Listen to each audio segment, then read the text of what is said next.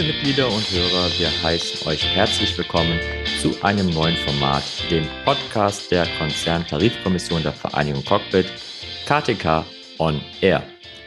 Wir, die Konzerntarifkommission, wollen euch kurz und auf den Punkt gebracht über die aktuellsten Ereignisse informieren.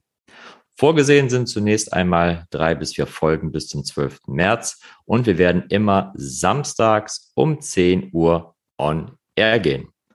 Also abonniert unseren Podcast, damit ihr immer up to date seid. Mein Name ist Christian Kühler und zusammen mit mir sind heute dabei Andreas Pinero. Hallo Kylie. Und Simon Kalk. Hallo Kylie, hallo Pin. Ja, Pin als Sprecher der KTK kennen sicherlich die meisten, ähm, aber Simon, sag doch mal ein paar Worte zu deiner Person. Ja, gerne, Kylie. Mein Name ist Simon Kalk. Ich bin Rechtsanwalt und Syndikus-Rechtsanwalt Tarifpolitik und in dieser Funktion zusammen mit meiner Kollegin Martina Hart innerhalb der VC-Tarifabteilung zuständig für die KTK. Darüber hinaus bin ich seit vielen Jahren auch Fachanwalt für Arbeitsrecht und auch ehrenamtlicher Richter am Hessischen Landesarbeitsgericht. Letztendlich blicke ich zurück auf mehr als zehn Jahre Erfahrung als Rechtsanwalt ausschließlich im Arbeitsrecht, insbesondere mit dem Fokus auf der Vertretung von Arbeitnehmern, Betriebsräten, Personalvertretungen und Gewerkschaften. Ja, vielen Dank, Simon, für die kurze Vorstellung von dir. Und dann fangen wir doch heute an. Pin, worüber wollen wir in diesem Podcast heute reden? Ja, also nochmal vielen Dank, Simon, und äh, ja, schön, dass du heute bei uns sein kannst. Es geht in diesem Podcast vor allen Dingen darum, dass wir unsere Mitglieder und unsere Hörer ein bisschen abholen, dass wir ähm, darüber reden können, wie der Verhandlungsstand läuft. Um, wir können ja nicht immer hundertprozentig äh, darüber reden, was gerade passiert, aber wir können so ein bisschen einen Einblick geben in den Verhandlungsstand. Wir können einen Einblick geben in das, was passiert und wir wollen natürlich auch ein Sachthema immer aufgreifen in unserem Podcast. Heute wird das das Thema, nicht überraschend, äh, ein juristisches Thema sein. Deswegen ist Simon auch dabei, nämlich das Thema Tarifsozialplan. Da haben wir doch sehr viele Zuschriften gekriegt und da wurde uns gesagt, was ist das eigentlich? Könnt ihr euch nicht dazu noch ein bisschen detaillierter äußern? Und wir haben uns gedacht, statt das in einem Rundschreiben zu machen, in Papier, machen wir es doch lieber hier in einem Podcast. Das könnte ein klein wenig unterhaltsamer sein. Bevor wir jetzt aber zum Tarifsozialplan kommen, Pin, kannst du uns zuerst bitte mal den aktuellen Stand der Verhandlungen skizzieren und was bisher schon an Verhandlungen gelaufen ist? Ja, wir hatten ja schon sehr viele ähm, ähm, Pod wir hatten ja schon einen Webcast gemacht, wir haben ja schon auch letztes Mal eine Aufzeichnung gemacht und vieles erklärt. Ich versuche es nochmal in Kurzfolge. Die Verhandlungen haben Ende Oktober begonnen mit dem Auftakt. Wir haben im November und Dezember verhandelt. Der Arbeitgeber hat ja immer so ein bisschen unterteilt in den sogenannten Kurzläufer und den Langläufer. Da hat der Arbeitgeber uns ein Angebot gemacht. Ähm, und für den Kurzläufer war das mehr oder weniger der TVCK2 plus XX. Das hatten wir auch schon im Webcast gesagt. Ähm, wir haben dem Arbeitgeber ein Gegenangebot gemacht, indem wir uns ähm, durch mehrere Maßnahmen vor allen Dingen aber solidarische Teilzeit war da eigentlich im Zentrum bereit erklärt haben, den Überhang zu kompensieren. Das war so ein bisschen das Spielfeld vor Weihnachten. Parallel haben wir auch ähm, die Verhandlungen zum Tarifsozialplan begonnen. Was genau das ist und warum wir das machen, erklären wir ja gleich noch. Vor Weihnachten kam es dann allerdings zu einem Bruch. Zum einen wegen der ähm, Tarif Sozialplanverhandlungen auf der German Wings Seite, die mit einem sogenannten Null-Sozialplan geendet haben. Das heißt also ein Sozialplan, der am Ende eine Null stehen hat, keine Ausgleichszahlungen. Und zum anderen dann auch wegen der Kündigung der PPV. Das hat zum Abbruch der Gespräche kurz vor Weihnachten geführt, so dass wir dann leider vor Weihnachten hier keine Lösung finden konnten. Wir haben aber die Verhandlungen zum Tarifsozialplan weiterlaufen lassen. Diese ähm, sind dann ab Januar fortgeführt worden, inzwischen übrigens getrennt für die Lufthansa und die Cargo, die LAT auf der einen Seite und für die GWI auf der anderen Seite. Grund dafür ist, dass es verschiedene Vertretungen, Arbeitgebervertretungen sind, auf der einen Seite der AGVL und auf der anderen Seite die GWI selbst.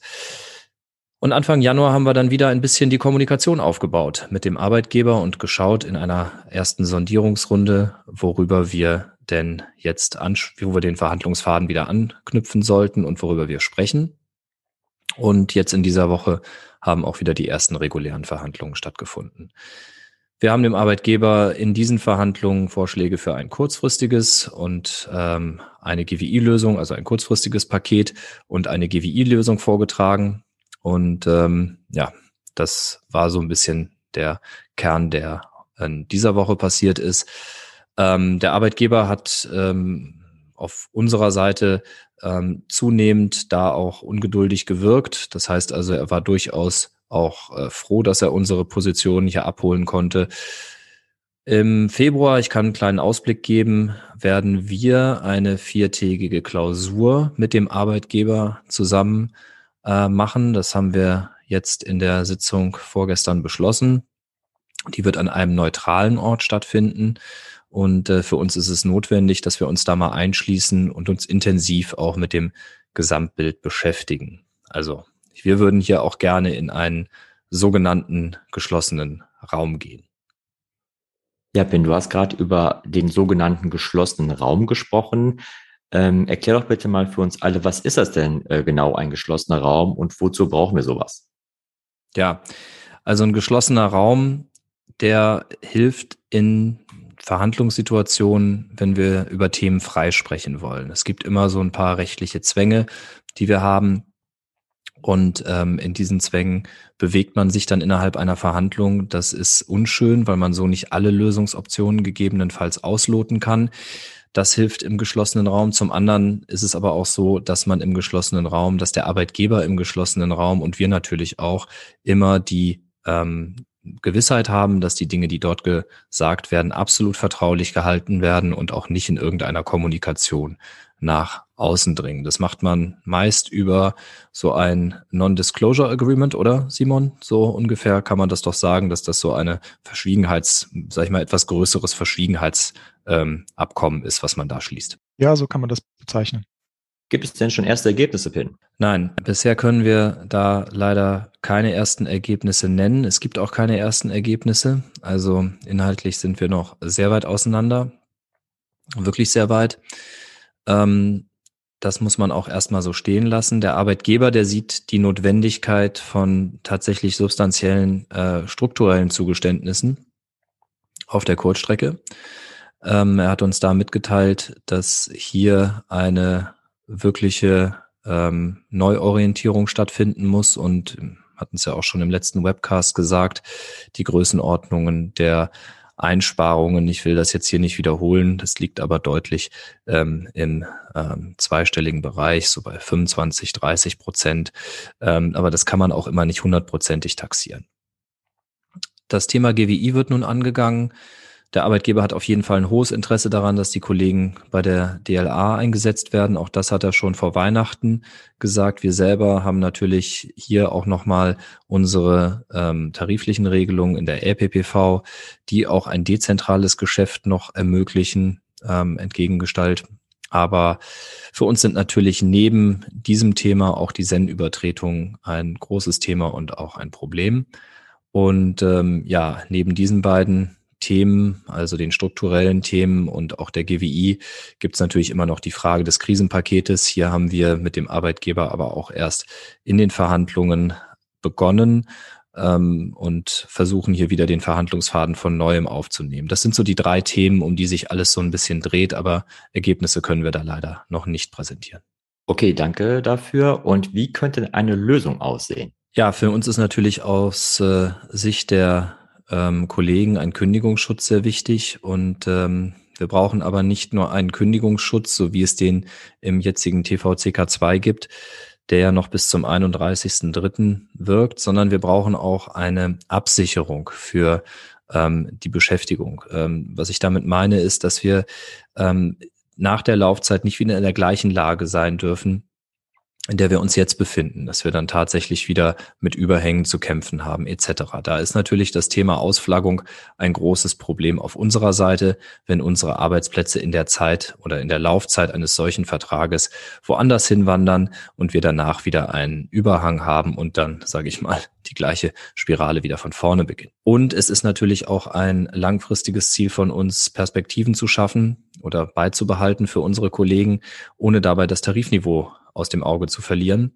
Und ähm, da hören wir häufig das Stichwort Perspektiven zweimal einkaufen nach der PPV. Das ist natürlich aus unserer jetzigen Sicht und vor allen Dingen bei dem, was der Arbeitgeber an substanziellen, äh, strukturellen ähm, Forderungen stellt, ein sehr, sehr äh, schwieriges Problem. Und zum Schluss haben wir natürlich GWI als einen absoluten Knackpunkt identifiziert. Da werden wir uns priorisiert um eine Lösung kümmern, dass alle Kollegen auch über den ersten Vierten hinaus eine Perspektive besitzen. Dann komme ich mal zu einem anderen Themenblock äh, zurück. Wir haben in letzter Zeit äh, über Freiwilligenprogramme immer sehr viel gehört. Und gibt es denn Bestrebungen, weitere Freiwilligenprogramme zu machen? Ja, auch das hatten wir schon angekündigt. Wir haben uns auch dort ähm, zunächst auf die GWI konzentriert für die sogenannten ÜV-Fähigen bei der GWI. Und da sehen wir auch tatsächlich diejenigen Kollegen, die bei einem ja, virtuellen Wechsel in die Lufthansa ÜV fähig werden. Ähm, für die sehen wir hier eine Möglichkeit eines Freiwilligenprogramms. Das haben wir umfangreich positioniert und dem Arbeitgeber auch übermittelt. Bei der Cargo ähm, gibt es hier ähm, momentan auf der Betriebsebene ein, eine Entwicklung, die wir zunächst einmal beobachten und ähm, wo wir denken, dass wir an der Stelle ähm, erstmal nicht tätig werden müssen. Und bei der DLH stehen natürlich immer noch das Freiwilligenprogramm für die Jüngeren an. Auch da wird auf der Betriebsebene drüber verhandelt und wir versuchen hier mit der Betriebsebene immer eng abgestimmt uns äh, nicht in die Quere zu kommen, so dass wir da an der Stelle nicht parallel fahren. Kommen wir nun zu einem anderen Thema. Wir hatten es eingangs erwähnt und zwar zum Thema Tarifsozialplan. Simon, da frage ich dich jetzt doch mal, ähm, kannst du für einen Nicht-Juristen wie mich und den anderen da draußen erklären, was ein Tarifsozialplan überhaupt ist. Ja, ich erläutere gerne, worum es sich bei einem Tarifsozialplan handelt. Viele kennen Sozialpläne vielleicht aus einem anderen Kontext, nämlich wenn ein Arbeitgeber und ein Betriebsrat einen Sozialplan vor dem Hintergrund einer konkreten Betriebsänderung vereinbaren. Das heißt, Betriebsänderung hat man häufig bei Personalabbaumaßnahmen oder auch der Verlagerung von Arbeitsplätzen. Dann gilt es, die wirtschaftlichen Nachteile, die aus einer solchen Veränderung für die betroffenen Arbeitnehmer resultieren, abzumildern. Hintergrund und Ausgangspunkt ist also immer eine unternehmerische Entscheidung des Arbeitgebers zu ganz konkreten betriebsändernden Maßnahmen, aus denen dann aber unmittelbar Folgen für die betroffenen Arbeitnehmerinnen und Arbeitnehmer resultieren. Und die gilt es dann auszugleichen durch einen Sozialplan. Und da gibt es eben neben der betrieblichen Ebene auch die Tarifebene. Und auch auf dieser Ebene ist es möglich, einen Sozialplan abzuschließen, der eben dann als tariflicher Sozialplan oder Tarifsozialplan bezeichnet wird. Das hat das Bundesarbeitsgericht entschieden, dass eben Gewerkschaften bei Betriebsänderungen sich einschalten können und mit dem Arbeitgeber einen sogenannten Tarifsozialplan abschließen können. Ein Tarifsozialplan kann auch, und das ist auch wichtig zu wissen, neben einem betrieblichen Sozialplan abgeschlossen werden. Und auch das ist ein wichtiger Punkt, auch ein Tarifsozialplan kann erstreckt werden.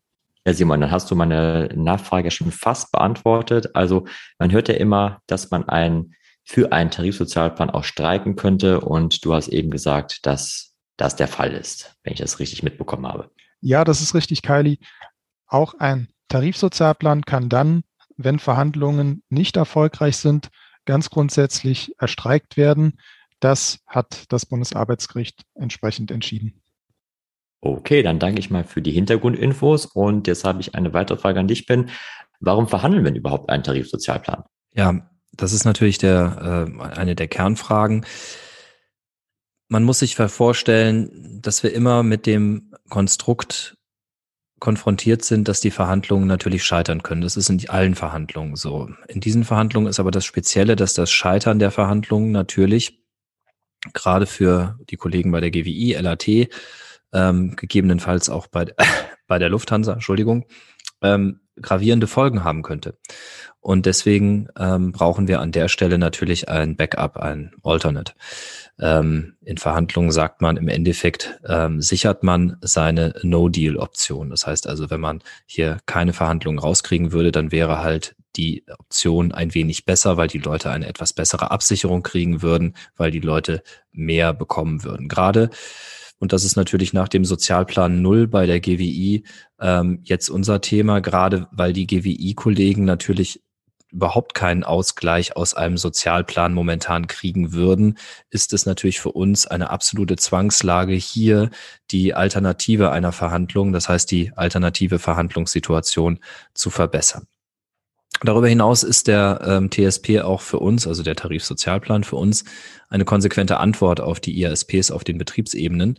Ähm, dort wird ein Sozialplan verhandelt und ähm, wir können hier halt auch nochmal für eine Verbesserung sorgen und wir wollen halt uns ernsthaft bemühen für, das, für den Fall eines Scheiterns, dass hier ähm, der Ausgleich der Nachteile auch wesentlich verbessert wird. Da kann vielleicht auch nochmal Simon etwas zu sagen, dieser Sozialplan Null bei der GWI, ähm, dass das doch eine sehr besondere Situation ist, Simon, die nicht so häufig eintritt, oder? In der Tat, Pin, ist es eine eher ungewöhnlich, dass ein Sozialplan Null ähm, abgeschlossen wird.